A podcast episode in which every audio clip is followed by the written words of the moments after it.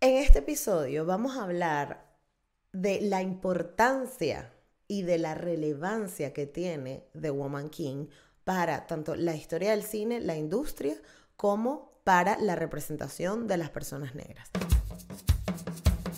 Démosle la bienvenida a la diversidad. Escuchemos las voces de los afrolatinos por el mundo y soltemos esas conductas nocivas que nos limitan como sociedad. Soy Gisette Rosas y esto es Negra como yo, el podcast.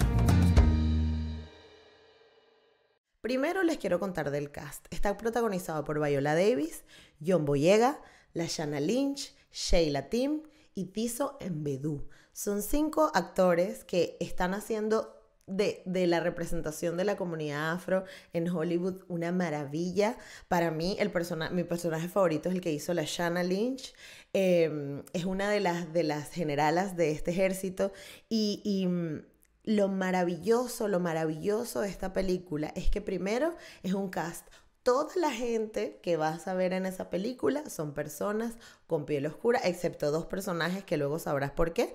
Eh, son de piel oscura y con su cabello 4C espectacular. Hay unos peinados, unos vestidos, unos trapos, una cosa. Pero hay datos interesantes que también tenemos que saber y es que fue una película producida por Viola Davis y su esposo en su, en su, con su casa productora que se llama UV Productions y es la primera película. Oigan bien, la primera película box office, que cuando hablamos de categoría box office estamos hablando de Marvel, estamos hablando de Transformers, estamos hablando de cualquier película de Disney, ¿no? Que son películas que ya se estrenan a nivel mundial y tienen como, como una proyección de marketing y económica bastante importante. Esto ya es meterse de lleno en, en marketing de cine. Pero lo que tienen que saber es que cuando una peli es box office, Em, tiene que tener ciertos estándares de calidad, ¿no? Y, dentro del mundo del cine, pues hay distintos, ¿no? Una peli independiente, un documental independiente, una peli que es más de nicho, más del país. Em, los TV shows también están considerados por su realización como cine, pero no, pero no tienen nada que ver con el género. Y luego están las pelis box office, que son estas que vemos en todas partes, que las traducen en un montón de idiomas, que todos son actores de talla internacional. Y Viola Davis con su esposo eh, junto a Sony Pictures desarrollaron este peliculón que además tiene un nivel de representatividad afro valiosísimo. Fue rodada en Sudáfrica. Tardaron cinco meses eh, haciendo la película. Lo curioso y lo, otra de las cosas maravillosas de esta película es que su desarrollo a nivel de diseño de producción, es decir, a nivel de cómo lo que vemos a nivel de estético, arte eh, eh, y todo eh, el montaje de la construcción de, de, de las escenografías, estaban basadas en ideas representativas del espacio geográfico. ¿Por qué? Porque estos relatos y, muchos de los relatos de nuestra diáspora y de, la vida del continente africano fueron borradas o están puestas desde la perspectiva de el opresor o de Europa en este caso. Y, y es muy interesante porque ellos tuvieron que, todo el equipo de la película tuvieron que literal crear desde muy pocos detalles, ¿no? Para poder crear todo un reino. Y el diseño de producción es espectacular, la escenografía es espectacular, los vestuarios son maravillosos, tienen unas tonalidades eh, eh, bellísimas, el cuidado de la fotografía, porque Obviamente la industria del cine se ha desarrollado iluminando y trabajando la fotografía de pieles blancas, pero no es lo mismo tener a 250 personas negras en una escena donde tienes que trabajar a nivel fotográfico completamente diferente y lo maravilloso y el maravilloso trabajo que hizo su directora eh, eh, Gina es que pudo eh, em, primero darle una calidad em, de talla internacional y de factura internacional eh, a nivel visual a la película y en el otro lado la fotografía eh, estuvo también muy muy muy bien trabajada porque obviamente no son cast que estamos acostumbrados a ver tanto en el cine. Eh, esto les va a sorprender mucho. Si tú eres una mujer negra te vas a sentir tan tan tan representada porque vas a ver personalidades fuertes, vas a ver peinados, vas a ver formas de vestirse, vas a ver este em, expresividades de la mujer negra que muchas veces eran cosas que, nos hacían y que nos, nos, nos hacían reprimirnos, nos hacían cerrarnos, nos hacían cuestionarnos quiénes éramos y en esta película estamos siendo humanizadas. Las personas negras estamos siendo humanizadas, estamos mostrándonos en todos los aspectos. Hay una, eh, em, un detalle muy importante también em, y esto tiene que ver en cuanto a la historia y en cuanto al, valor eh, historiográfico que tiene la, la película y es que eh, obviamente habla de una época donde eh, este reino de Ahome eh, fue de, uno de los reinos que también vendía y, participó en la trata de personas esclavizadas durante esa época, porque no es un secreto para nadie, en esa época los países europeos estaban trabajando eh, basados en una industria que se trataba de esclavizar a personas negras. Y mm, el reino de Dahomey lo fue. Y una de las, de las, preocupaciones que yo tenía era cómo van a tratar esto. ¿Por qué? Porque es un argumento facilísimo para cualquiera que venga y te diga, ah, sí, están haciendo una película, pero ellos eran los que vendían a las personas negras, entonces no entiendo. Y como siempre les he dicho, y como siempre he hablado en este podcast, una de las cosas que tenemos que tener en cuenta cuando vamos a hablar de estos temas, primero, es el contexto y segundo, entender la realidad de de histórica de cada momento. Y obviamente, obviamente personas negras participaron en la trata. Había negocios completos, familias enteras que se financiaron.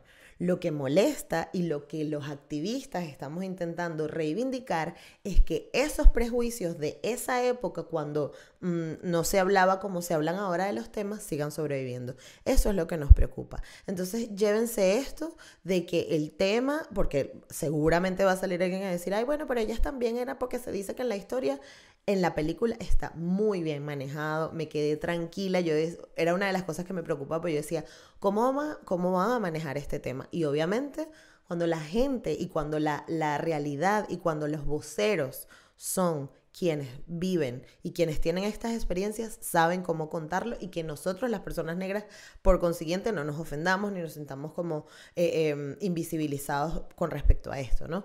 Entonces eso de verdad también es algo, es otro punto que quiero salvar y me parece maravilloso. Eh, es una película además súper entretenida, disfrutable, es acción, a tope, así que eh, los actores se tuvieron que preparar muchísimo, sobre todo las, las cinco actrices principales se tuvieron que preparar muchísimo porque tienen muchas, muchísimas escenas de peleas fuertes y de, y de momentos donde donde tienen que sacar eh, eh, una, una garra importantísima. Y lo maravilloso de esto es que no están dejando de ser mujeres, no dejan de ser femeninas, no dejan de ser humanas y, y no dejan de ser lindas, sexys y verse preciosas en pantalla. Así que esto para mí fue de las cosas más espectaculares que puede tener la película porque me sentí como me sentí como bien de tener el cuerpo que tenía. Esto es una de las cosas que las personas negras nos debatimos todo el día, ¿no? Mi nariz está bien, mi boca está bien, mi cuerpo está bien, mi tamaño está bien, mi pelo, kinky, cómo está. Y por eso me peiné hoy así. Eh, em, para, para mostrar, o para, me inspiré un poco en los peinados que se hicieron en The Woman King, pero, pero el tratamiento de cómo el rol de la mujer negra eh, se ve representado es maravilloso. Además son todas de piel oscura, eh, eh, bellísimas, con, unos cuidados de vestuario espectaculares, o sea, no, de verdad para mí vale muchísimo la pena. hubo mucha gente em, que ha criticado la película también, no les voy a decir que no, porque he estado siguiéndola por varios días, pero al final se trata de un hito en la historia del cine que una película esté protagonizada completamente por cast negro, de personas de piel oscura, con el pelo natural y con peinados de pelo natural, eh, en pelo natural, y, que hablen de y que sea una peli de acción y que sea una peli box office. Em, así que yo le mando toda, toda, toda, toda la buena vibra y todo abrazo muchísimo porque además es un tema que me toca personalmente a todo el equipo que trabajó detrás de Woman King, que probablemente no vean esto nunca, pero yo solamente se lo estoy diciendo para que no digan que no lo dije. Y que les tengo una súper sorpresa. Resulta que por cosas de la vida a mí me llega un mensaje y me dicen, mira, se va a estrenar esta película. Eh, queremos hacer un concurso. Y hay una posibilidad de que puedas entrevistar a Viola Davis, a la protagonista y productora ejecutiva de esta película. Y por supuesto, yo estaba montada en un autobús y me emocioné demasiado. Llamé a mi mamá, no lo podía creer, no lo entendía. Resulta que sí, que esto pasó, que tuvimos acceso a una rueda de prensa con Viola Davis. Nos pudo solamente responder una pregunta porque lastimosamente está de gira, está, son muchísimos medios y, nos esforzamos muchísimo para poder tener esta respuesta, pero yo tuve un cara a cara con Viola Davis y no se pueden perder esto que nos respondió. Está en inglés, le vamos a dejar subtítulos, em, pero de verdad, quiero agradecer a la distribuidora Blancica por la oportunidad, quiero agradecer a Sony Pictures también por, por escoger y quiero agradecerle a Viola porque fue maravillosa esos dos minutos que pude compartir con ella y hacerle esta pregunta rapidito en la rueda de prensa y nada, gracias a ustedes por estar en un episodio más, espero que vayan a ver Woman, The Woman King porque vale muchísimo la pena. Eh, es una peli que está súper bien hecha, que tiene una historia preciosa, que tiene diálogos bellísimos, vestuario, está todo súper bien cuidado. Em, y que nos va a hacer replantearnos y cuestionarnos la forma en cómo vemos cine, qué vemos en el cine, qué historia nos están contando y, cómo nos las cuentan. Así que muchas gracias por estar en este episodio. Recuerda que estamos en todas partes con Negra como yo.